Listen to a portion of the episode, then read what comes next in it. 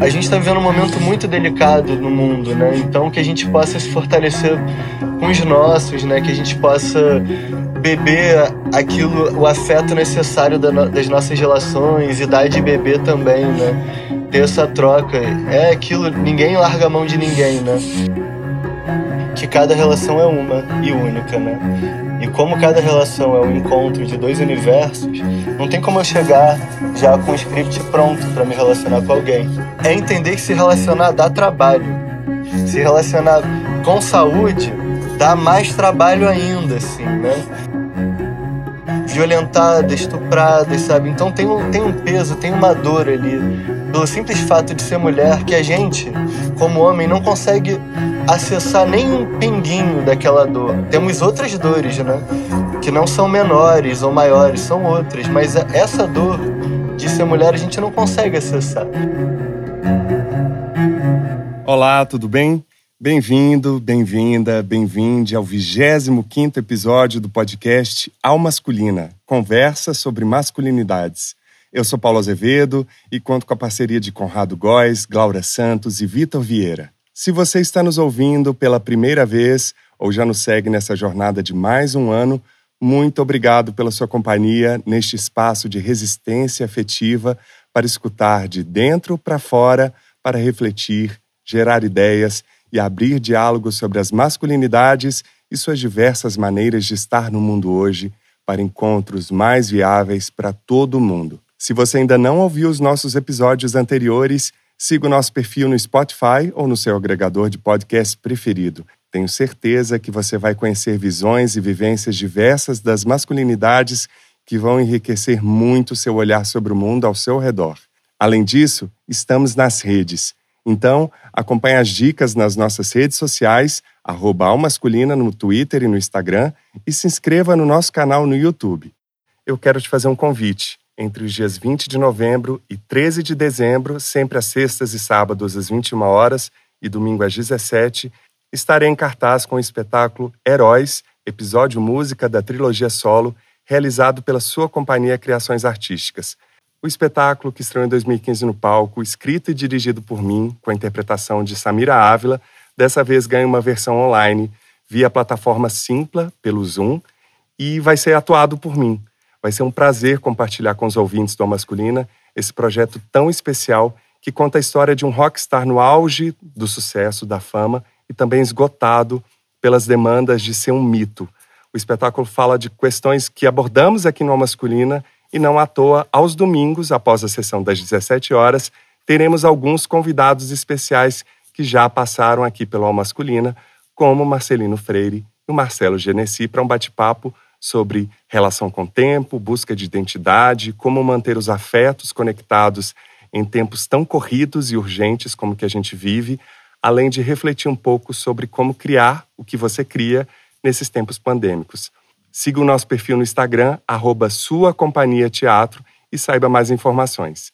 E quinzenalmente, às sextas-feiras, temos a coluna no nosso blog, em parceria com o canal Cultura Doria, idealizado pela jornalista Carolina Braga. Confira as dicas e acompanhe esse espaço do Al Masculina. E não se esqueça, quer ajudar o Al Masculina? Então marque cinco pessoas nos nossos posts e leve Al Masculina para mais gente. Quem você gostaria de indicar para ter essa conversa aqui no Al Masculina? Rapaz, eu pensei muito assim. Eu quero indicar o Miguel Pestana.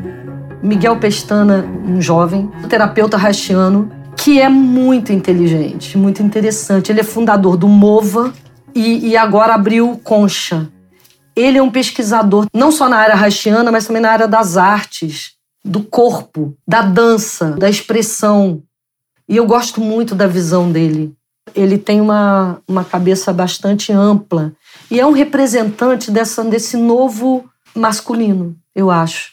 Ele é suave, e ao mesmo tempo ele é másculo, assim. Então é, é, é, muito interessante quando você tem isso e completamente sem função do orgasmo, assim, ele, é, ele, ele se abre. E pensei que eu acho que quando eu vi todo mundo que tinha vindo, eu pensei, ah, esse cara é um cara super novo, de uma geração que está desenhando tudo isso de outra maneira. Estão desenhando de outra maneira. Quer Damares goste ou não. As pessoas são cada vez mais bissexuais como possibilidade Nem havia. E depois a pessoa pode até mudar de ideia, mas pelo menos ela, ela experimenta o erotismo em outras formações. Né? As mulheres, inclusive, mudando muito. As mulheres estão forçando uma mudança. E, e, ele é um cara que ama as mulheres, então, ele mais duas. Então, eu acho interessante a visão dele. E eu adoro o Reich, né? Eu acho muito inteligente tudo aquilo que o Reich escreveu e que ele pensou. Acho novo. Tudo ele é contato. Se não há contato, não tem vida. Você tem que estar em contato, olhar e ver a pessoa que está na tua frente. Acho que a sexualidade também depende desses conceitos. Eu acho que ele vai colaborar muito dando essa visão haitiana, assim, e de corpo. Ele é novo, mas ele é, é muito na vida, assim, muito presente. Então é isso. Miguel Pestana.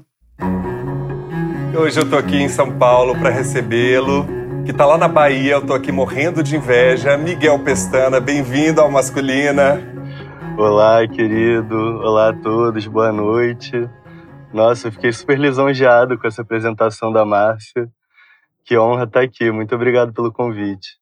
Não, honra toda nossa. E a Márcia, o episódio dela é daqueles que, se você ainda não ouviu, ouça com o caderninho na mão, porque, como disse o Marcelo Genesi, tem muita coisa para transcrever ali nessa conversa portal.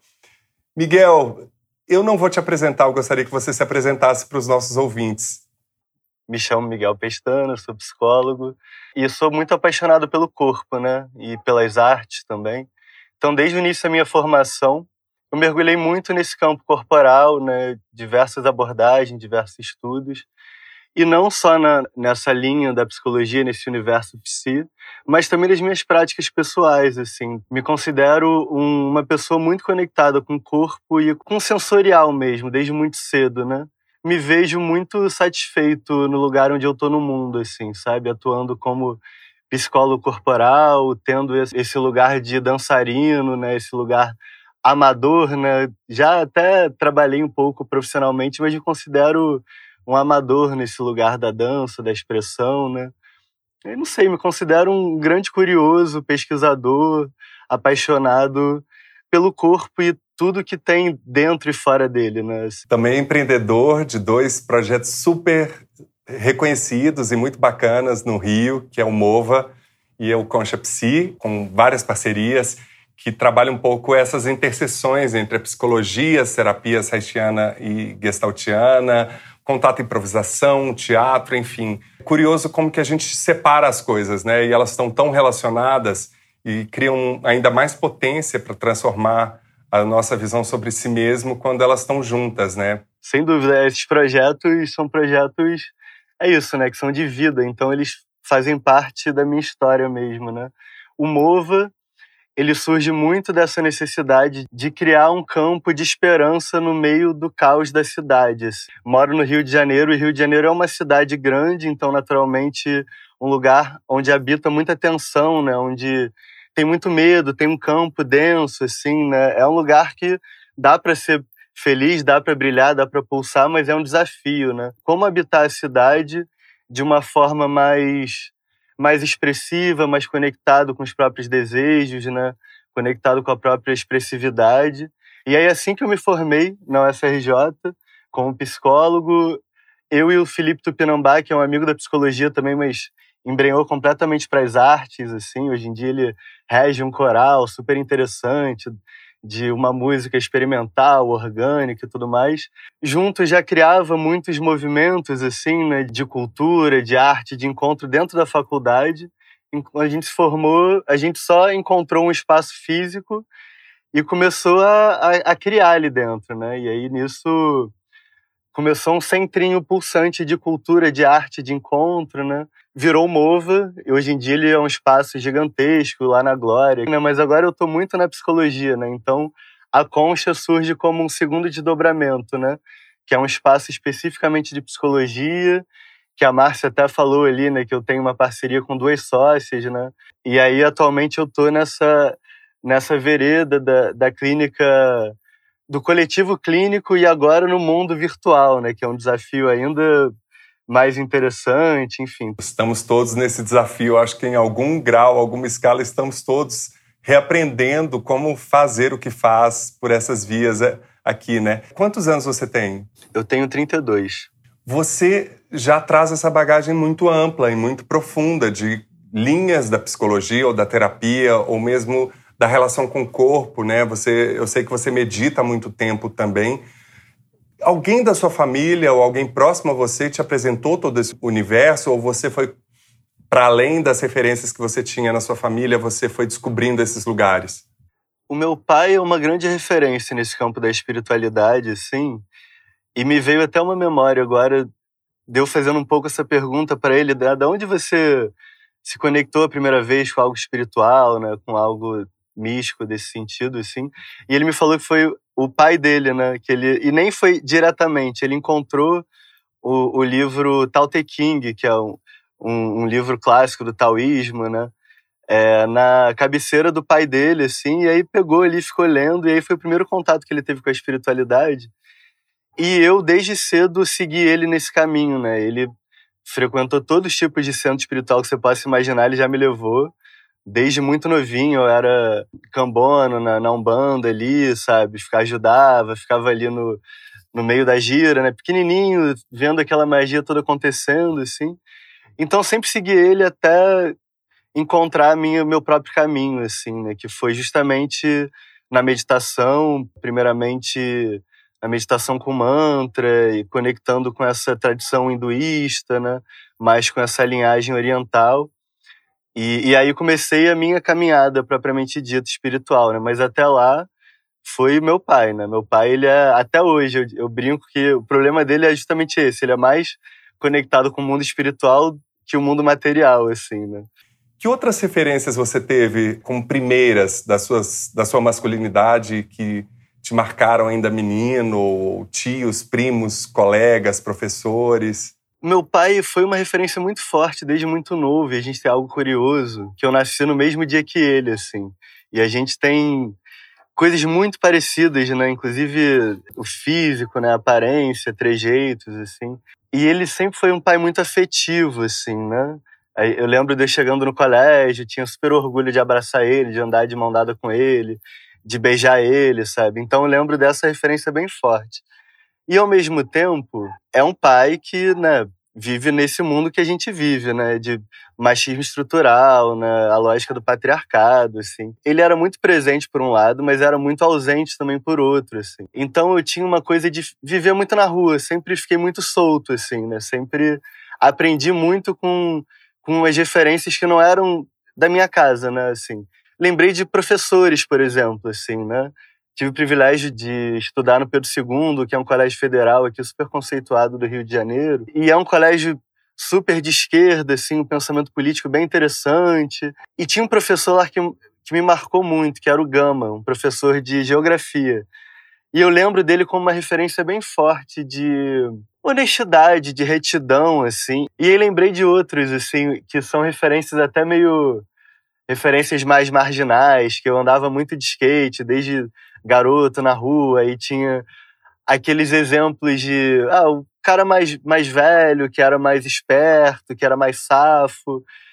E eu ficava muito admirado, assim, né, com a postura que ele tinha de se comunicar, de, de entrar em contato com o outro, né, já que tinha uma, uma certa vivência das ruas, assim, né, ele falava com adulto de uma maneira que eu ficava ali, né, sem entender muito bem e aprendendo com aquele exemplo de masculino, muitas vezes bem torto, assim, né, por um lado, mas ao mesmo tempo que me ensinava muito, né. Quando que você percebeu que você iria traçar esse caminho que você traçou? Em que momento que isso passou a ser sua profissão e ter clareza de que isso era sua vocação? É uma ótima pergunta.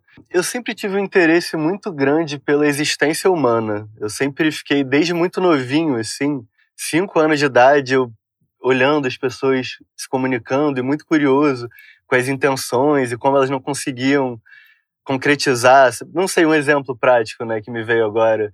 Né, bem uma coisa bem básica, assim, lembro do meu pai e minha mãe, assim, se comunicando e numa comunicação muito torta, assim, meio que brigando, mas no, eu senti que tinha muito amor naquela comunicação e eles não conseguiam, né, através do diálogo, manifestar aquele amor, assim. E eu ficava ali observando aquilo, achando tudo muito curioso, né? Como o ser humano tem uma amorosidade, tem ali uma, uma energia muito muito clara, né? Uma necessidade de troca, de conexão muito óbvia.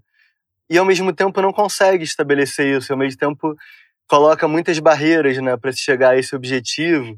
E aí com o tempo eu fui amadurecendo, né, fui vivendo a minha vida e muito conectado com o prazer, né, que mais para frente eu fui entender que era um pouco a ética haitiana, né, com a expansão, sempre fui uma criança muito autêntica assim, né, muito às vezes birrenta, né, às vezes determinada, depende do contexto assim, né. E aí fui me tornando um jovem, um adulto também guiado por essa por essa ética. Quando eu descobri que para você viver no mundo e ganhar dinheiro e sustentar, você precisa fazer uma faculdade, né, e ter um diploma para ser reconhecido. Eu vendo todas as possibilidades de faculdade. E a única que eu achei assim que caberia na minha experiência de vida seria psicologia, assim. Eu queria saber como você poderia dizer para gente, de uma forma bem breve, quais seriam os princípios da terapia haitiana e como ela tem auxiliado na sua experiência, principalmente os homens. O Reich, ele fala muito do princípio de expansão e contração, né, da pulsação. Ele percebeu ao longo das suas pesquisas que todo ser vivo pulsa, tem essa capacidade de expandir e de contrair, né? E a própria saúde é, segundo a visão haitiana, a capacidade de pulsar. Ou seja, se eu só expando e não contraio, tem algo ali, né? Tem algo que não me permite voltar. Se eu só contraio, não expando, tem algo que não me permite expandir. E o que, que é esse algo? É o estresse, é o medo, é a tensão. Ele, estudando amebas, né, menores organismos vivos, assim, ele percebeu isso, que a ameba ele tem essa capacidade de pulsar, né, de expandir e contrair. Se você dá microchoques naquela amebinha durante sei lá, uma hora, ela daqui a pouco começa a ficar mais tensionada e não voltar a expandir tão bem quanto antes. Se você continua dando esses microchoquinhos durante um dia inteiro, vai chegar um momento que ela só vai travar e não vai conseguir expandir mais. E aí, ao longo dos estudos dele, ele percebeu que o ser humano tem o mesmo mecanismo que essa mebinha, né? Óbvio, de uma forma muito mais complexa. Se a gente vive numa condição de estresse constante, de falta de recursos, de limitação de recursos também, seja mais básicos, né, como alimento, ou sejam recursos afetivos, né, independe da natureza ali, né? O nosso corpo vai se, vai se cronificando numa tensão, né? Ele vai entrando num estado de tensão crônica, sendo impedido de voltar a pulsar. E o que, que é essa pulsação na visão haitiana, né? É o prazer. Se tem uma pessoa que só sente prazer o tempo inteiro, tem algum desequilíbrio aí, porque a vida também é dor, né? A vida também é angústia, a vida é tristeza, né? Pessoa que só expande, só expande, tem algo ali também cristalizado que impede dela entrar em contato com as angústias dela, né? É isso, algum trauma muito importante. E aí o Reis fala muito do, dos primeiros momentos de vida, né? Desde a gestação ao parto, a primeira infância, né? Então, traumas que às vezes a gente nem lembra, né? São traumas quando a gente estava na barriga da nossa mãe, influenciam toda a nossa vida e a gente muitas vezes não tem notícia disso, né? Que ela vai sendo reproduzida e se a gente não acessa ela e vai trabalhando de uma maneira muito cuidadosa e amorosa para ir desbloqueando, a gente mantém esse padrão de tensão. E na prática vira doença, gastrite, vira é, até as coisas mais básicas, né? o astigmatismo, a miopia, todos os desequilíbrios físicos que a gente tem, fisiológicos, orgânicos, eles vêm de um desequilíbrio é, energético, né? Na visão haitiana, nós somos um, uma unidade funcional energética. A gente está pulsando em várias dimensões, na dimensão emocional, na dimensão psíquica, na dimensão fisiológica, na dimensão social, né? Então eu posso entrar e ler esse ser humano por qualquer uma dessas dimensões. Por isso mesmo que existem tantas linhas de, de, psicologia, né? Porque o ser humano é múltiplo, assim. Cada bracinho de polvo desse, né? O social, o orgânico, o, o psíquico, levam para o mesmo núcleo, né? Então eles falam sobre a mesma origem. Então se a gente trabalha essa origem, né? Que é uma origem energética, eu vou aos poucos trabalhando todas essas instâncias, né? Todos esses bracinhos de polvo. Me impressionou muito, por exemplo, quando eu vi você dando um exemplo da questão do peito, do tórax alto do homem, por exemplo.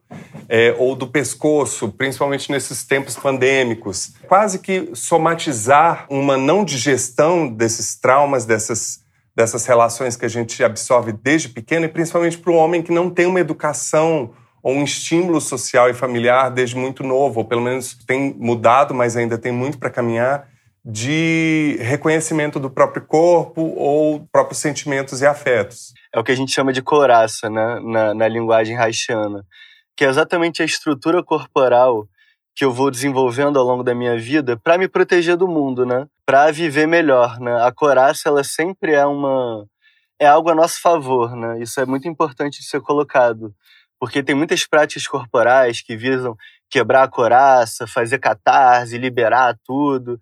E não, a coraça ela tá aí com uma função, né? É, e é uma função de se proteger do ambiente hostil que cada um vive, né? Assim.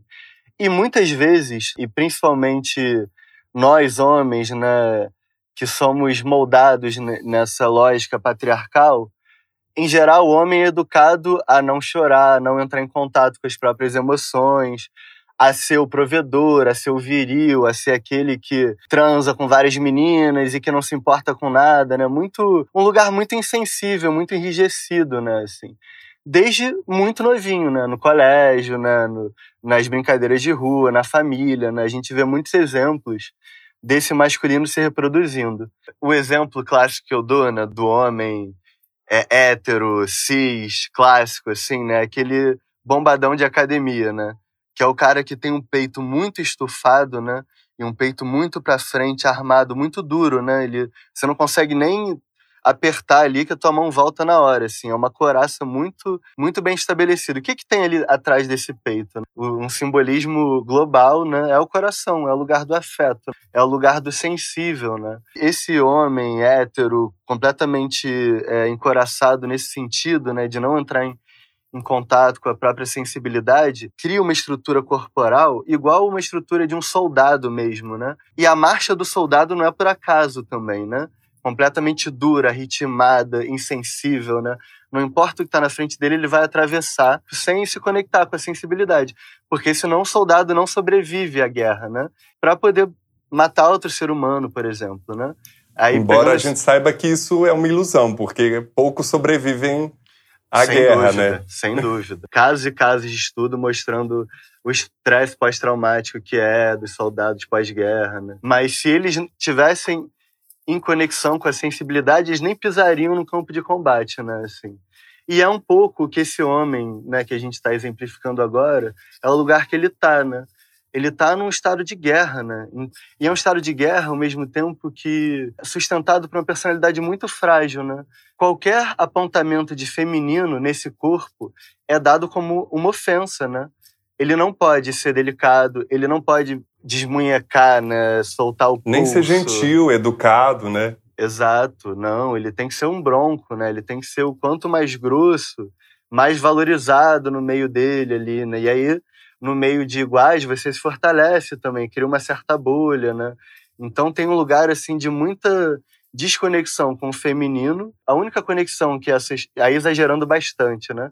A única conexão que esses homens conseguem fazer com o feminino é através da agressão, é através de um soco, através de um estupro, da homofobia, né? Não é possível tocar em outro homem de um lugar tenro, de um lugar amoroso, porque aí ele é dado como ah, o gay, o bichinha, né? Todos esses estereótipos horríveis, né? Desmerecer mesmo o feminino, né? O feminino que habita em nós, assim. E é uma vivência muito triste, né? imagino né, a vivência desses homens, porque é uma vivência muito pobre, de pouquíssimos recursos. Né? Imagina você habitar uma dimensão que não cabe nada de feminino na sua própria existência. Que dor. Ou isso, eles não conseguem nem sentir essa dor em geral. Porque se eles sentem, eles desmancham, né? eles surtam, entram num lugar de, de pavor, né? dado esse enrijecimento. Por isso, tão importante, né? Eu, é, uma iniciativa como a Alma Masculina, como esse podcast, né? Que abre espaço para nós homens falarmos sobre o sensível, falarmos sobre o delicado, falarmos sobre o feminino, falarmos sobre o que é ser homem hoje em dia, né? E o que é ser homem buscando saúde hoje em dia, né? porque não é possível mais ser esse homem, em nenhuma medida, né? Nem para os próprios homens e nem para as mulheres que se relacionam com esses homens, nem para as famílias. E eu fico até emocionado falando disso, porque é muito triste a realidade que a gente vive hoje em dia, inclusive para os homens, né? não só para as mulheres, que é o que mais aparece, né? porque elas né, recebem essa violência gratuita e diária, constantemente são mortas. Estou muito atualizado em relação a esses dados, mas talvez morram mais do que as mulheres, inclusive, né, por conta, indiretamente, né, mas por conta desse dessa lógica patriarcal, do machismo, por conta do suicídio, de não poder acessar a própria sensibilidade, contar com um amigo, né, das próprias questões, né, ou em brigas, em acidentes de trânsito, né, para sustentar um lugar muito falido, né? É um lugar sem vida, né?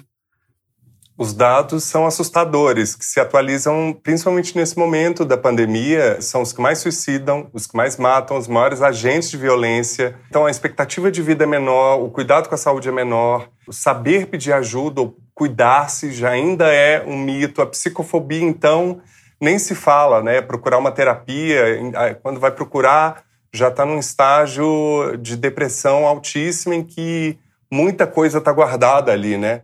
Lugares Comuns, com o professor e pesquisador Fábio Mariano da Silva. Ao mesmo tempo que notamos que as novas gerações propõem novas formas de se relacionar e lidar com o corpo, com as emoções, inclusive os homens, a gente percebe também, por outro lado, que ainda existe uma enorme quantidade de pessoas que acreditam que, por exemplo, em pesquisas apontam que o feminismo é ruim para a sociedade, entre muitas aspas, ou não saber o que é e quais são os efeitos do machismo. Inclusive os jovens, na pesquisa que eu vi, fiquei impressionado com isso. Assim. Como é que você vê esse paradoxo entre uma geração vindo propondo novas formas de relacionar mais abertas e livres e fora desses padrões machistas, por outro lado, ainda uma grande parcela da população desconhecendo o que é machismo ou achando que o feminismo é mal, um mal para a sociedade. Eu boto uma fé nessas novas gerações, nesses novos grupos e porque acompanho. Por isso que eu acho que a insurgência, a transgressão é o que vão fazer com que a gente consiga avançar e consegue avançar por quê? Porque você rompe essas barreiras, essas barreiras dadas pelo binarismo de gênero, essas barreiras raciais, fazendo com que a branquitude se discuta e discuta os seus privilégios, os acessos de pessoas negras e assim por diante. Então, esses novos movimentos tendem a fazer isso e, do meu ponto de vista, isso tende a aumentar. Porque de onde nós estávamos e onde nós estamos hoje, a situação ainda é muito ruim, mas é, eu acho que ela é muito esperançosa há uma falta de conhecimento é, do que significa exatamente você reproduzir um comportamento machista ou quanto ele é nocivo ou quanto você sequer se dá conta. Por quê? Porque você nunca é questionado. Eu sempre digo, você, você quer irritar uma pessoa branca, é você começar a falar das características brancas dela. Primeira coisa que ela vai dizer para mim é que eu estou praticando racismo reverso. É a primeira coisa. Isso é batata. Quando eu começo a falar dos estereótipos, dos tipos e assim por diante, ela vai falar, ah, mas isso também é racismo. Porque ela nunca se pensou, porque ela nunca foi questionada, assim como os homens nunca se questionaram e passaram a fazer. Então a primeira reação deles é dizer: feminismo é uma coisa ruim. É mulher peluda, é mulher que não quer ter filho, é mulher que quer viver determinadas relações que não são convencionais e assim por diante. Mas isso começa a ser revisto também, justamente porque nós temos avançado nesses institutos que são institutos contra-hegemônicos, digamos. Você vai ouvir, ah, mas as mulheres elas já estão no mercado de trabalho, mas eles não conseguem, por exemplo, considerar ou interpretar de que elas chegaram ao mercado de, é, de trabalho após muita luta e muita negociação para entrar no mercado de trabalho, porque quando entrou, inclusive, entrou ganhando menos. O espaço público que elas tiveram que negociar, muitas vezes negociaram, negociaram, negociaram, passaram a ter cotas dentro dos partidos, mas de 30%, quando nós temos um percentual muito acima de mulheres nas nossas sociedades. Então, veja, os homens, é, vários grupos começam a se mobilizar. A política tem dado um bom exemplo quando ela começa a tratar de uma coisa que é fundamental, que são os mandatos coletivos. Quando eles vão fazendo coletivos de homens, é, de mulheres, de pessoas cis, de pessoas trans, de pessoas brancas, de pessoas negras, de pessoas asiáticas e assim por diante. Isso demonstra o quê? Demonstra um avanço. E é um avanço, por exemplo, que hoje parece pouco, hoje é incipiente, mas amanhã a gente vai ver, olha, isso aqui foi fundamental para que a gente pudesse fazer. Os homens ainda vão demorar para entender. Em muitas regiões do país, inclusive, vai se demorar para entender o que é que as feministas estão dizendo. Muitos outros têm avançado para dizer, nós temos de fato esse problema. Nós fomos educados para não demonstrar afeto, nós fomos educados para não demonstrar relações que sejam relações saudáveis entre homens e mulheres e assim por diante. Mas nós temos grupos que, quando percebem isso, começam a discutir para saber como é que você muda a partir de si, mas como é que você também pratica isso no seu meio social, como é que você pratica no seu meio familiar, na sua área de trabalho e assim por diante. A despeito, por exemplo, de ondas conservadoras que existam, da repetição de determinados comportamentos que sejam comportamentos conservadores, outros caminhos vão se formando e é por aí que a gente tem que avançar. Inclusive porque, veja, esse avanço ele não é um avanço que se dá só do, do ponto de vista das rodas, dos encontros de homens. Ele se dá por meio das redes sociais. E as redes sociais elas devem se utilizar porque é, isso alcança. Você pode dizer é pouco, é incipiente, mas isso vai alcançar. Isso vai chegar e você vai conseguir estabelecer. Quando o Paulo está aqui conversando comigo, essa conversa vai chegar num homem que talvez nunca tenha pensado no que significa a palavra feminismo. Talvez ele vá lá procurar e vai ver, nossa, a palavra feminismo era atribuída a uma doença, e daí, como era uma doença que deixava homens com características femininas, ele começa a ter uma visão que é uma visão é, nociva, ruim do que seja o feminismo.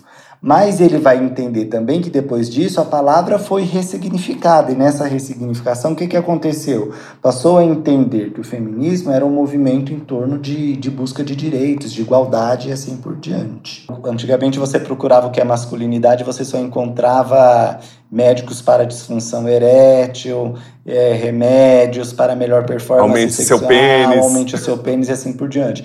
Hoje você dá uma busca por masculinidade, você encontra várias coisas. Esse é o professor Fábio Mariano da Silva, que está acompanhando a gente aqui em alguns episódios do Masculina. Miguel, você já viveu alguma situação em que você presenciou um ato machista, ou homofóbico, ou misógino, ou racista? E se sim, como é que foi sua reação? E como é que você percebe quando você é chamado a atenção de algum comportamento assim? Sim, ah, sem dúvida, né? Acho que se a gente prestar atenção diariamente, a gente vive cenas assim, né? Nesse sentido. Ah, lembrei de uma situação com amigos próximos, né? Uma transição, inclusive, né? De ciclo de amizade, né? Hoje em dia eu nem consigo mais estar tá em rodas né, com esse tipo de conversa, mas muito aquela rodinha clássica de homens falando sobre futebol e, e um amigo trazendo uma situação bem bem delicada de uma menina que ele estava se relacionando assim, né, de um lugar bem insensível, né? E os amigos rindo muito, né, naquela postura bem assim, bem desconectada mesmo, né, com o que está sendo dito assim. E algo que dá um nó no estômago mesmo, assim, né? Algo que me toca de um lugar muito muito profundo, assim. Eu imagino até por conta da, da minha criação muito matriarcal, não sei, eu tenho uma relação muito forte com o feminino desde muito muito cedo, né? Então troquei uma ideia com aquele amigo de uma maneira possível naquela situação, assim, né? Não, hoje em dia seria um pouco mais mais vertical, mais incisivo, assim, né? E muitas vezes, né, estou reproduzindo esses comportamentos machistas, né? Mesmo colocando toda a intenção na minha vida e não reproduzir eles, não tem como, né? Eles passam por mim, me atravessam, eu sou criado nessa lógica, né? E é sempre um susto quando eu me pego entrando nessa, nessa dinâmica. Minha companheira me ensina muito mesmo, né? Não faz nenhuma cerimônia apontar quando eu estou sendo machista, quando eu estou reproduzindo esse discurso quando ela começou a apontar dessa forma mais firme e incisiva, me incomodava. Entrava num lugar assim de, de me deslegitimar, eu me sentia menos homem. Engraçado, né? Eu me sentia menos homem, assim, quando ela apontava algum comportamento nesse sentido, assim. Com muita paciência, né? Porque eu agradeço, inclusive, toda a paciência das mulheres, né? Para nos ajudarem nessa tomada de consciência, né? Gradual e, e contínua. É, eu fui aprendendo a escutar e a, e agradecer. Hoje em dia eu peço, por favor, né? Me chama a atenção. Eu preciso né? Tipo, ficar muito atento. Eu não quero reproduzir esse tipo de, de lógica, de pensamento. A gente tem que estar tá o tempo inteiro se, se investigando, né? Não tendo certezas, né? Assim, porque se a gente entra num lugar, não, agora estou resolvido com a minha masculinidade, eu sei respeitar as mulheres e não reproduzo um, um padrão mais. Pronto, você já já está cego para muita coisa que você está reproduzindo, né? O machismo é estrutural, né? Então não tem como fugir dele, né? Você tem descendência indígena também? Sim, sim. Como é que você está vendo esse contexto? Esse contexto, na verdade, sempre existiu, né? De uma negação das nossas origens ou negar que os povos originários estavam aqui antes de qualquer colonização portuguesa, ocidental. Você tem proximidade com essa cultura e, e com essas raízes de alguma maneira? E como é que você vê esse contexto atual político da, do, dos povos originários é, no Brasil? Então, adorei que você trouxe esse tema, por ser um tema fundamental né, no momento que a gente está vivendo e por ser um tema muito caro da minha história pessoal também. Esse ano eu descobri que o meu avô, por parte de pai, era índio, mesmo de aldeia, caçador, sabe? Fiquei super emocionado com essa notícia, porque eu sabia que o meu bisavô era índio, assim, mas eu não tinha notícia que meu avô também era, assim, né? Justamente. Seu pai não tinha te falado isso ainda? Ele não sabia também. A gente descobriu agora, ninguém sabia. Ninguém sabia, porque era muito comum o exército naquela época contratar índios, porque eles tinham a noção do, do, do território, do território. Né? Então a gente sabia que ele era funcionário do exército e tudo mais, tipo, não, mas não tinha notícia da infância dele, assim. Ele morreu muito jovem também. E fez muito sentido com a minha experiência é, sensível em relação aos povos ancestrais do Brasil, né? Eu já sofro muito essas queimadas muito antes de estar tá como tá, assim, né? É algo que dói na minha alma mesmo, né? Ver esse estupro que a gente tem feito com, com Gaia, né? Com o planeta Terra, e com o Brasil especificamente, né? Que é uma terra tão farta, né? E tão generosa e tão abundante. Assim como faz com, com o feminino, né? A gente está fazendo com a nossa natureza, né? E muito fruto de essa história né, exploratória que o Brasil tem, né? De ser desde a época da colonização, né? Da gente aprender na escola que o Brasil foi descoberto, né? Os índios já estavam aqui não sei quantos milhares de anos existindo nessa terra, né? Com toda uma, uma relação específica com a natureza. E, né, e atualmente esse movimento retrógrado, né, tão triste, né? Volta a desrespeitar de uma maneira voraz o meio ambiente, as minorias, né? Tudo que estava brotando de uma forma tão, tão potente né? no campo político, social, ambiental, artístico, de alguma forma é reprimido agora, né? Vem a foice e corta. Gente, o mundo vai acabar e a gente continua pensando em dinheiro, sabe?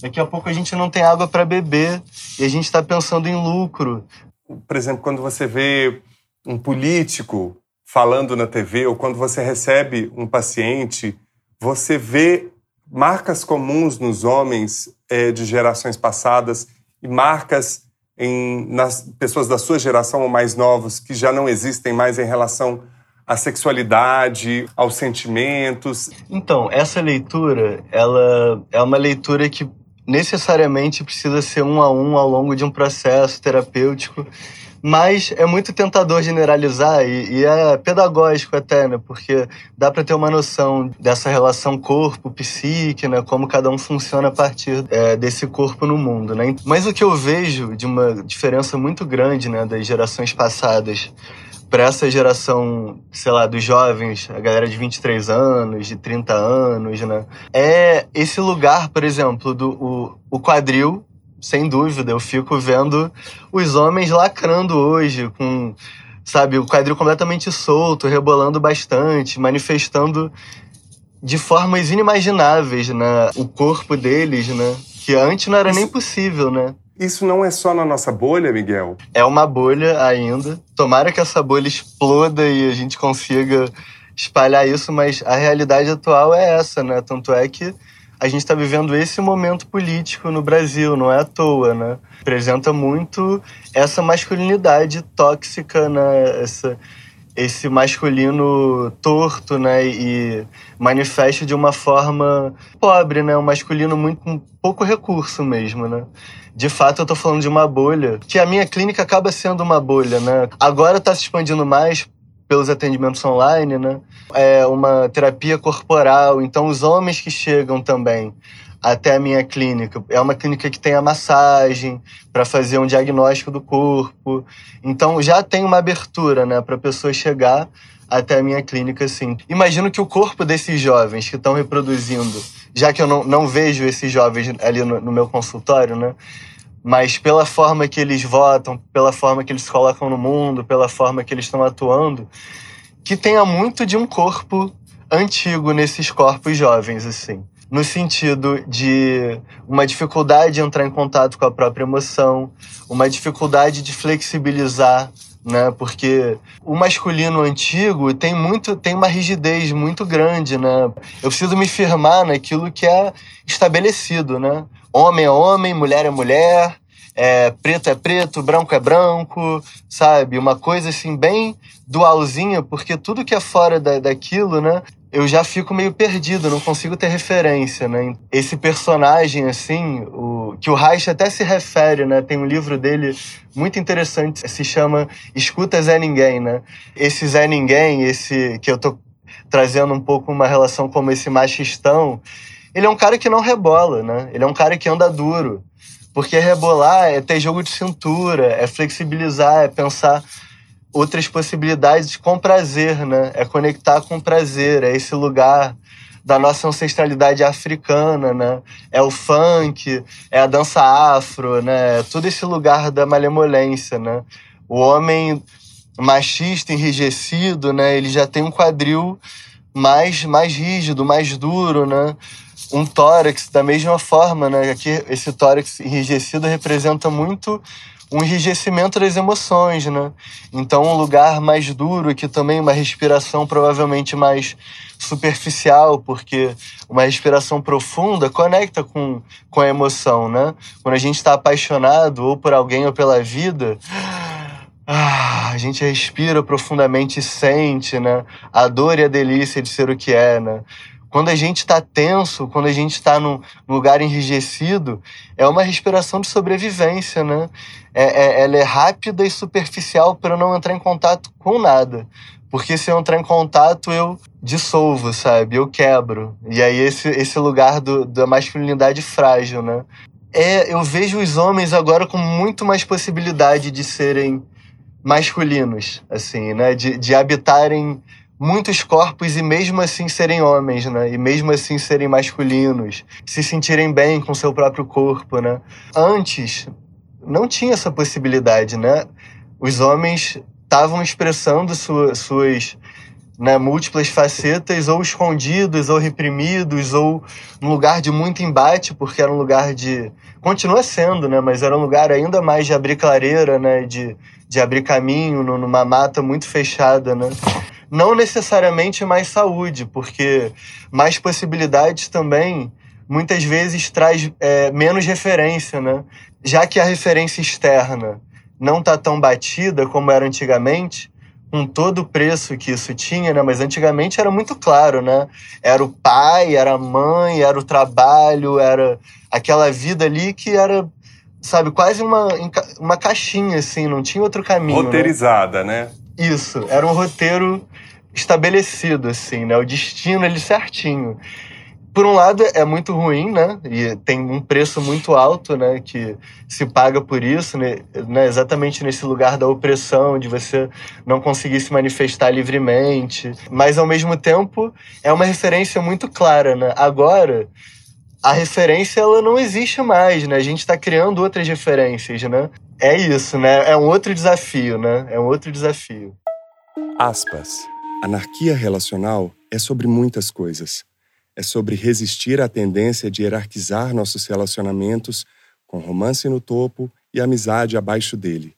É sobre recusar-se a fazer distinções entre relacionamentos românticos, sexuais e platônicos. É sobre deixar os relacionamentos serem o que são e não tentar forçá-los a modelos dados ou socialmente aceitos. Trata-se de desenvolver redes amorosas de comunidade e apoio. O objetivo da anarquia relacional não é, como alguns acreditam erroneamente, adotar uma política de oba-oba cega para como as suas ações afetam os outros. Os anarquistas de relacionamento, de fato, assumem compromissos, mas os termos desses compromissos são adaptados às relações individuais. E compromissos nunca são feitos no interesse de limitar a autonomia de outra pessoa. Não pretendo sugerir que todos devam buscar a anarquia relacional. Simplesmente não funciona para todo mundo. Requer muito trabalho emocional e exige que resistamos a tudo o que aprendemos sobre relacionamentos amorosos, o que por si só requer enormes quantidades de energia. O que eu quero mostrar é como levar a sério os princípios da anarquia relacional mesmo no contexto de uma parceria monogâmica, pode nos ajudar a desenvolver relacionamentos mais saudáveis, expectativas mais realistas e redes de apoio mais fortes. Artigo 7 Lições de um Ano de Anarquia de Relacionamento, de Casey Clements, publicado na revista Together. Esse artigo ele é muito interessante porque ele traz um novo conceito aqui para os ouvintes do Masculina que eu acho que é super pertinente com tudo que você acabou de falar. E também no site do Masculina a gente vai trazer um plus para esse aspas, que é o artigo que chama um breve manifesto instrucional para relacionamentos anárquicos, criado pelo Andy Nordgren. E aí eu queria aproveitar a deixa desse nosso assunto e já emendar com uma pergunta Bem, a pergunta e reflexão que eu tenho a fazer é a respeito de poliamor. Já há alguns anos, acho que todos estamos observando que novos comportamentos e dinâmicas vão estão transformando as relações de casal. Vão se manifestando e rompendo fronteiras de papéis e formas que a sexualidade pode se expressar, impactando também o amor romântico, desmontando a monogamia, assumindo os mais diversos arranjos. É, eu acho que todos concordam que a monogamia ela é raríssima e é conquistada a duras penas e muitas mentiras. O fato é que corpos jovens que se expressam com liberdade de experimentação vão ser provocados constantemente pelo erotismo, por toda a urgência da libido e, e acabam rompendo acordos. É, a, poli, a poligamia tem sido praticada a despeito de todo o arranjo da sociedade que quer manter a convenção que garante o núcleo familiar, né? Então a pergunta é: o que masculino e feminino podem aprender para viver de forma menos convencional e com mais é, facilidade, com mais fluidez, o poliamor? Adorei, adorei o tema, a pergunta e o, o artigo do Aspas, né? Muito interessante esse tema do amor anárquico, né? Relacionamento anárquico. É, então, eu acompanho há um tempo essa discussão. No Movo, inclusive, já tiveram alguns grupos, né? Tem um grupo bem interessante que chama Amor Vivo Book Club, que é um grupo de estudo sobre esse tema. Já participei de alguns encontros tenho na minha história de vida também essa um pouco essa escolha de vida, né, de relacionamento anárquico, por entender que cada relação é uma e única, né? E como cada relação é um encontro de dois universos, não tem como eu chegar já com o script pronto para me relacionar com alguém. É, eu vejo uma relação como um trabalho constante, né, de, de autoobservação e observação do outro para encontrar esse diálogo possível, né? entre esses dois universos tão dis distintos e distantes. E o poliamor nisso tudo e a monogamia nisso tudo, né?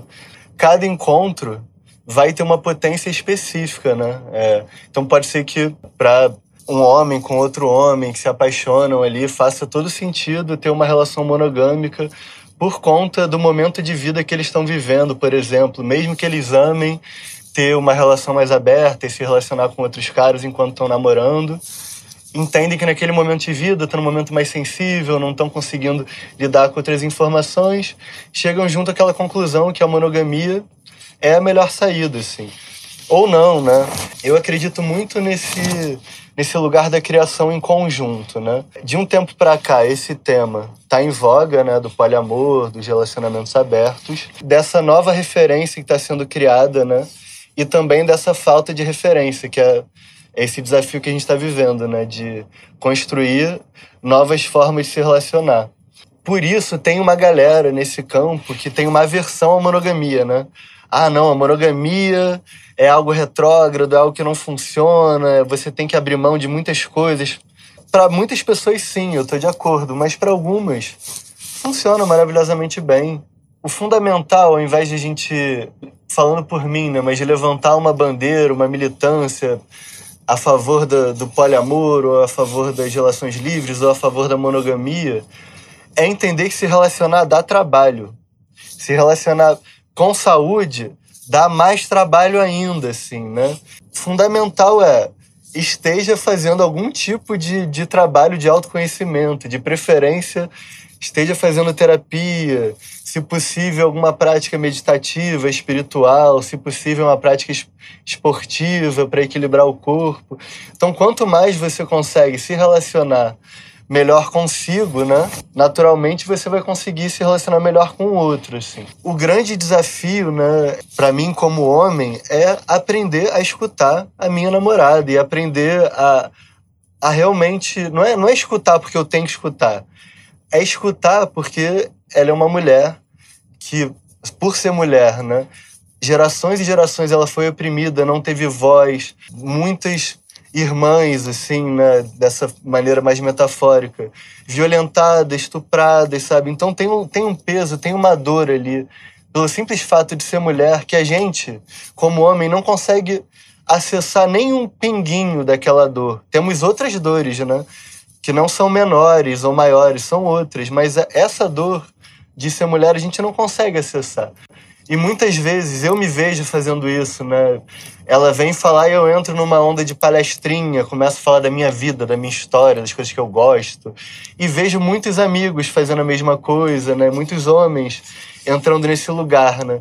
Talvez por estarmos cada vez com menos referência nesse momento, a gente precisa se afirmar tanto, né? Para os homens, né? O que eu vejo na clínica, o que eu vejo na minha vida, o que eu vejo nos meus amigos, nas conversas de bar também são homens que não conseguem escutar o que a mulher tem a dizer, assim. O que a minha companheira me diz que a grande dificuldade dela é não me enquadrar como todo homem. Porque, claro, eu reproduzo muitas vezes a voz de todo homem, mas muitas vezes eu não sou. Muitas vezes eu tô falando ali, né, de um lugar autêntico, de um lugar sensível. E é difícil para uma mulher que durante toda a vida foi violentada, não foi escutada, não foi respeitada, né, discernir quando é o momento, né, dela realmente colocar um limite que ela está sendo invadida ou quando realmente é o momento dela se abrir para receber aquele, né, aquela fala, aquele gesto que a gente pode brigar também, não pode dar uma chamada e, e nem por isso eu vou estar tá sendo agressivo, vou estar tá sendo desrespeitoso. E a partir desse trabalho interno, desse encontro com o outro,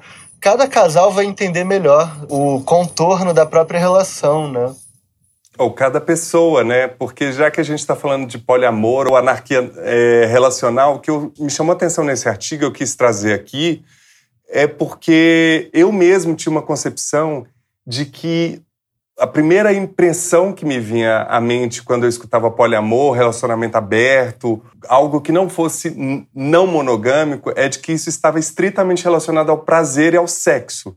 Né? Não ao prazer em si, mas ao sexo ele trata o quanto que isso também desvincula de uma ideia de posse sobre o outro, principalmente da educação masculina de que a mulher é sua, desse contrato que a Márcia ressaltou também dessa monogamia quase impossível de sobreviver com tantos códigos e, e leis em que homens podem trair e mulheres não, e que as mulheres sofrem um alto índice de feminicídio, os homens são os grandes agentes de abusos domésticos, não só em relação às próprias parceiras, mas também a parentes próximos e os filhos. Ainda que poliamor tenha sido uma palavra tão degenerada ou tão degradada, quase aproximando de um lugar de putaria, de hedonismo somente, mas ele tem um, um propósito político que é você respeitar o outro enquanto indivíduo em seu desejo, sua potência e sua escolha, assim Você já sentiu algum tipo de repressão por ter sido um menino sensível ou fora desse padrão?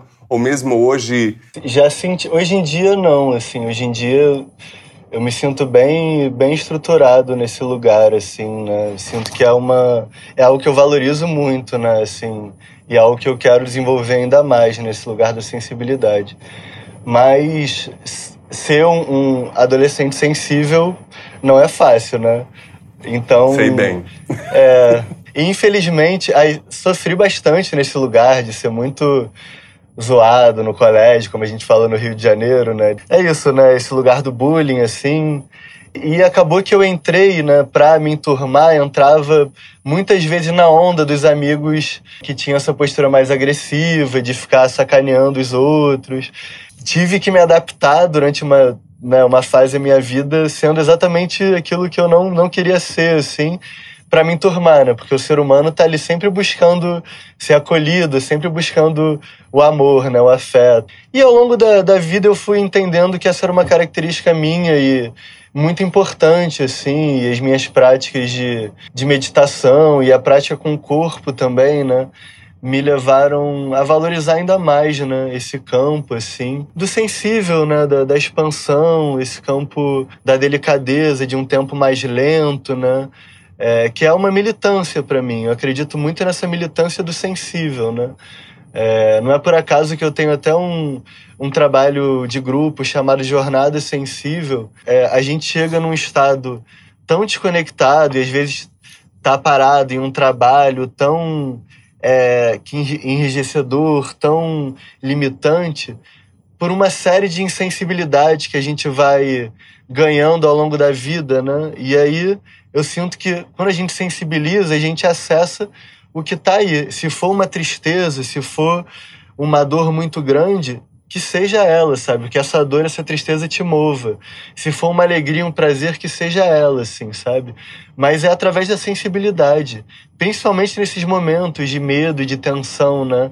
É muito importante criar um campo onde a lentidão, o sensível, o frágil, possa ser acolhido, né? Onde o homem perdedor, onde o homem brocha, onde o homem que chora, onde o homem incapaz em várias situações da vida dele possa ter voz e possa se sentir acolhido, né? Isso é fundamental para a gente poder sobreviver como humanidade, né? Só depois de muitos anos de terapia, de trabalho artístico, de alma masculina, é que eu me convenci de que a minha sensibilidade não era um defeito de fábrica, de que era a minha maior potência e que junto dela vieram palavras que até então eu nem imaginava que existiam, é, como vulnerabilidade, autocompaixão, tantas outras coisas. É, modificam nossa relação com o mundo, consigo mesmo, com a própria sexualidade, com o outro. Constante aprendizado, né? que a gente vive em tempos de tanta tensão, de tanta dor, de tanta agressividade, tanta falta de esperança, né? Quantos amigos já perderam esperança na humanidade, né? Assim, quando a macropolítica tirar nossa esperança de vida, que a gente possa, no um a um, sabe, no contato com o outro, ganhar um respiro, sabe? Voltar a ter esperança, assim, numa troca, né? Porque a gente está vivendo um momento muito delicado no mundo, né? Então, que a gente possa se fortalecer com os nossos, né? Que a gente possa beber aquilo, o afeto necessário das nossas relações e dar de beber também, né? Ter essa troca. É aquilo, ninguém larga a mão de ninguém, né? É se cuidando nesse período. E se cuidar nesse período é olhar para si, né? É olhar para a própria dor, é olhar para a própria angústia e respeitar a dor do outro, respeitar a angústia do outro, né? Que a gente possa se cuidar nesse momento, né? Para acessar esse lugar de pulsação e não ficar só nessa tensão do medo, né? Fora do mar. Você já se sentiu como um peixe fora d'água, inadequado? Você já se sentiu fora do mar? Sem dúvida, muitas vezes. Essa minha carreira, esse meu trajeto de vida em busca do sensível, é inclusive uma tentativa de expandir essa minha pocinha, né? Para poder mais pessoas estarem nesse, nesse marzinho, assim, justamente por ter me sentido sozinho muito tempo, assim, sabe? Cá entre nós, o que é alma masculina para você? Nossa, que pergunta profunda e filosófica. Vamos lá. Alma masculina Eu acho esse nome lindo, né? É, essa coisa da alma masculina, a integração né? da alma masculina. E eu vejo mais uma potência da natureza, né? Assim, o masculino é mais uma força da natureza, né? Que habita esses corpos, né? Corpo dos homens, mas não só dos homens, né? Tantos corpos. Mas eu vejo algo muito amplo e que a gente está entendendo e construindo, né? Cada vez com uma saúde maior, eu tenho esperança, pelo menos, né? É o que me mantém respirando com fé nesse masculino. Eu também tô com uma esperança realista no momento. Escuta aqui. Querido, dicas de livros, filmes, documentários, música, enfim, o que você quiser indicar relacionadas aos temas da nossa conversa. Eu sou muito apaixonado por Reich, né? Um livro que eu recomendo, que é até um livro simples de ler dele, que é uma raridade, os livros dele são bem complexos, mas chama Escutas é Ninguém, que fala muito sobre o momento político que a gente está vivendo e como esse sujeito que ele chama de Zé Ninguém ali, se coloca nessa situação de submissão de um grande líder pela incapacidade de sentir o próprio prazer no corpo, né? Acho que é um tema muito atual, né? Me veio muita referência de música. Selmar é uma cantora maravilhosa, assim, tem um trabalho muito sensível. Tem uma música dela chamada Silencia, que é uma música super delicada e fala sobre esse tema do, do silêncio, da delicadeza. Outro cara muito fofo é o Rubel, que é um cantor carioca, assim, e tem um violãozinho suave, bem gostoso. Eu trouxe dois filmes citados na coluna 20 do blog do Al Masculino, em parceria com o canal Culturadoria. O primeiro é o filme Sonhadores, de 2005, do Bernardo Bertolucci, que conta a história de três jovens em 1968 que vão estudar em Paris e lá eles se relacionam. Na verdade, um jovem, que é o Matthew, ele vai estudar em Paris, onde ele conhece os gêmeos Isabelle e Theo. Os três logo se tornam amigos, dividindo experiências e relacionamentos, enquanto a cidade vive a efervescência da Revolução Estudantil. Eu achei importante trazer esse filme porque ele fala um pouco dessas novas formas de relacionar e novas nem tanto, né? Porque a gente vê tanta coisa que hoje é tão reprimida, né? É, nesse período dos anos 60, 70, você vê uma expansão da forma de se expressar e de se relacionar que eu acho que em alguns momentos a gente retrai, eu acho que esse movimento pendular mesmo do mundo. E nesse filme tem uma cena que cita outro filme que eu também amo, que é o Julie Jean, é uma mulher para dois de 62 do François Truffaut que conta a história de dois artistas, um austríaco e um francês, que se apaixonam pela mesma mulher. Esse amor se estende no tempo por mais 20 anos, até que a Primeira Guerra Mundial acontece e o triângulo se desfaz. Eu achei importante trazer esse filme também, porque normalmente quando a gente fala em poliamor, em relacionamento não monogâmico, a gente pensa em um homem e duas mulheres. E ter nesse filme essa mulher com dois homens eu acho que isso também já era uma transgressão para a época. Né? Eu tenho mergulhado nesse período dos anos 60 e 70 por conta do meu espetáculo e tenho encontrado pérolas tanto para a vida quanto cinematográficas assim. Um filme que eu acho que também já traz um pouco de, reflexões sobre esse suporte tecnológico. Eu me lembrei de um filme que eu também sou apaixonado, que é o, o Ela, o Her, de 2014 do Spike Jonze, que conta a história de um escritor solitário que desenvolve uma relação de amor muito especial com um novo sistema operacional de seu computador.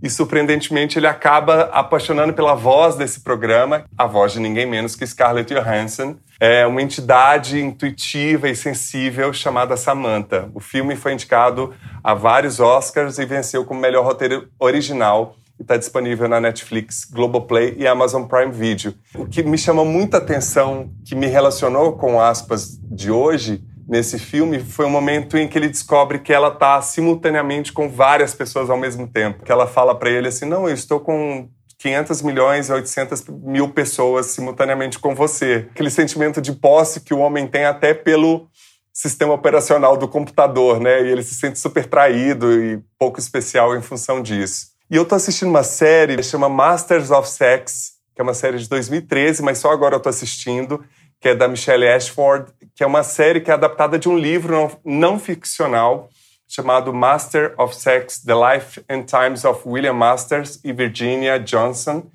que conta a saga desses personagens nos anos 50, numa pequena cidade americana, que é St. Louis, que eles são cientistas que realizam pesquisas sobre o comportamento sexual humano. E os seus estudos impulsionaram a revolução sexual e fizeram com que ficassem conhecidos em todo o país.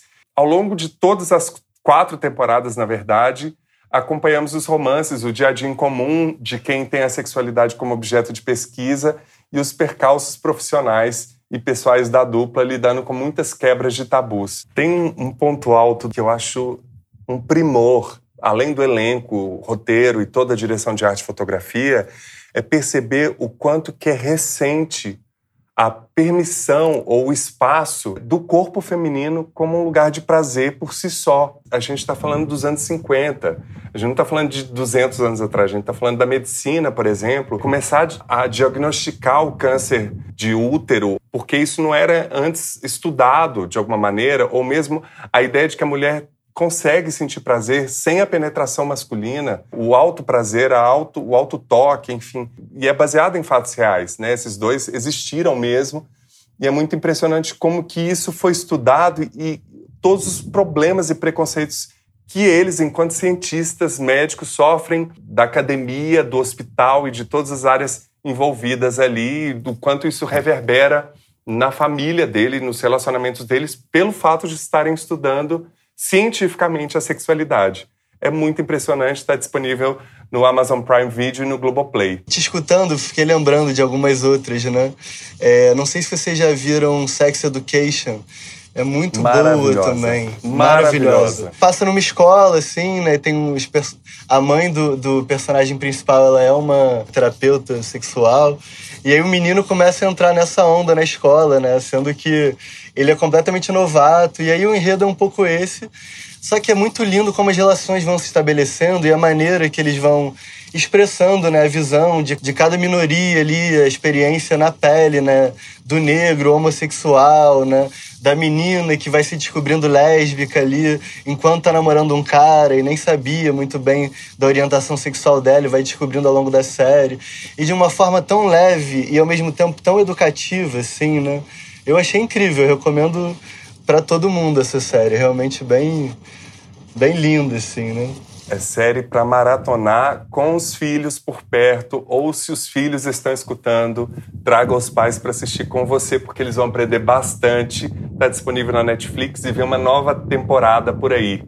Me toca muito, sempre fico emocionado, que é Encantadora de Baleias. Conta muito desse lugar, né? É de, de uma menina entrando em contato com o desejo dela, né, dentro de uma sociedade completamente machista, de uma cultura muito patriarcal, né, que se passa na Nova Zelândia, se não me engano, não sei se é Austrália ou Nova Zelândia, mas conta a história dos povos originários de lá, né, do haikais, daquela dança tribal, que é uma, uma tradição né, masculina e ela vai entrando e ganhando cada vez mais espaço dentro dessa tradição e, e, é lindo, assim, o desenvolvimento da, da trama, assim, né? O, como que a personagem vai sendo construída. E o final do filme é muito emocionante, assim. Então, super recomendo também. É um filme muito sensível e fala, né, dessa relação masculino e feminino.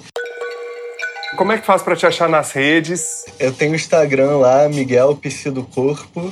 Facebook também. É, no Facebook é Miguel pestando psicólogo haitiano. E tem a página da Concha também, que é o meu espaço de psicologia junto com a Alice e com a Larissa, Concha Psi, ou no, no Facebook também. A gente tem uma plataforma no YouTube. É só dar uma pesquisada lá que acha fácil o meu trabalho e o nosso trabalho do coletivo também. Quem você gostaria de indicar para ter essa conversa aqui e por quê? Eu pensei em alguns homens bem interessantes, assim, né? O artista prático Renan Lima ele é produtor do Parque Laje e além disso, né, como eu disse, ele é um artista prático, assim. Então ele tem um trabalho muito interessante. Ele é fotógrafo, ele é dançarino, ele é performer e tem uma vivência em relação ao masculino muito singular. Teve uma relação de sete anos, na qual ele foi casado, inclusive, que era uma relação aberta. Tem um tempo que ele pesquisa, né, maneiras diferentes de exercer sua masculinidade no mundo e tem um trabalho muito interessante de, de arte, de trabalho autônomo, né, de criação, que vale a pena compartilhar. Acho que vocês vão curtir esse, esse convidado. E o Ronan, ele é permacultor, pai, ele é um rasta, né? Então ele tem toda uma opção de vida voltada pro Rastafari. E ele é uma das referências masculinas que eu tenho atualmente como um homem saudável, assim. E eu fico até emocionado em falar isso porque é muito difícil, né? Hoje em dia, encontrar um, um homem né, minimamente saudável, ele olhando para as questões, se trabalhando. Ele trabalha com alimentação orgânica, com plantio, ele tem uma vida muito rica, tanto no campo quanto na cidade também. Ele foi parceiro do Mova durante muito tempo. E eu pensei nele pela experiência de vida. Ele já morou sete anos em Terra Ronca, isolado de todo mundo, meio eremita, sabe? Num, num, num processo de meditação e autoconhecimento. Trabalha com as comunidades tradicionais, assim, justamente fazendo essa ponte né, dos produtores tanto de alimentos orgânicos, mas outros produtos tradicionais também, com a galera da cidade, né? E ele tem os projetos de, é, de resgate da ancestralidade africana muito bonitos, assim, através do plantio, através da, da contação de história, através da música, assim.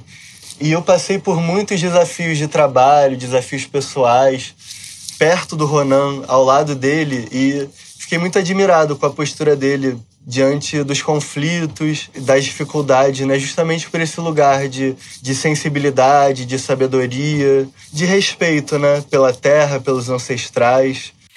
Miguel, muitíssimo obrigado por essa conversa. Fiquei emocionado em vários momentos. Quero fazer uma sessão de terapia haitiana para desatar esse quadril ancestral, esse peito que ainda tem uma respiração, tem momentos de respirações curtas, ansiosas e ofegantes em função das demandas de ser exitoso nesse mundo. E é uma esperança escutar pessoas jovens como você, empreendedores, inteligentes, talentosos e sensíveis, declarando abertamente um espaço que ainda precisa ser levado para muito mais gente, né? Esse direito à sensibilidade, não só para os homens, mas para todos nós ainda mais nesses momentos de incerteza. Nossa, Paulo, um grande prazer, assim, uma honra estar aqui. Muito obrigado pelo convite.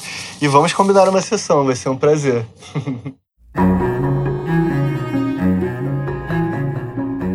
e que tal continuar essa conversa por meio do nosso site? Lá você encontra todas as dicas dos nossos quadros, além da transcrição do Lugares Comuns, o episódio na íntegra e a coluna quinzenal do nosso blog. Anote aí www.concultura.com.br barra almasculina. Continue nos enviando mensagens e comentários e não se esqueça, compartilhe o Masculina nas redes. Você nos encontra em diversos agregadores de podcast, Spotify, Deezer, entre outros. E no Facebook, barra Almasculina Podcast, e no Twitter e no Instagram, arroba Almasculina. Gostaria de agradecer muitíssimo a todas as pessoas que colaboraram, em especial aos nossos convidados Miguel Pestana e Fábio Mariano da Silva. E também não posso deixar de agradecer Márcia Brandão, equipe da Revista Amarelo e todos os nossos convidados que aceitaram participar da publicação, Roberto Vogel, Adriana Corrade, Soraya Azevedo quero mandar um abraço para todas as pessoas que acompanharam a gravação ao vivo deste episódio pelo nosso canal no YouTube. Acompanhe as próximas. Bom, nosso episódio fica por aqui. O Masculina é feito graças a Conrado Góes na trilha sonora original, gravação e mixagem, arroba Conza01, Glaura Santos na identidade visual e arte, arroba Glaura Santos, Vitor Vieira nas fotos e no registro em vídeo, arroba Vitor Vieira Fotografia, e eu, Paulo Azevedo, na idealização, roteiro, edição e apresentação, arroba Paulo Azevedo Oficial. Esse podcast é realizado pela Concultura. E você que nos deu prazer da sua companhia até aqui, muitíssimo obrigado e até o próximo encontro.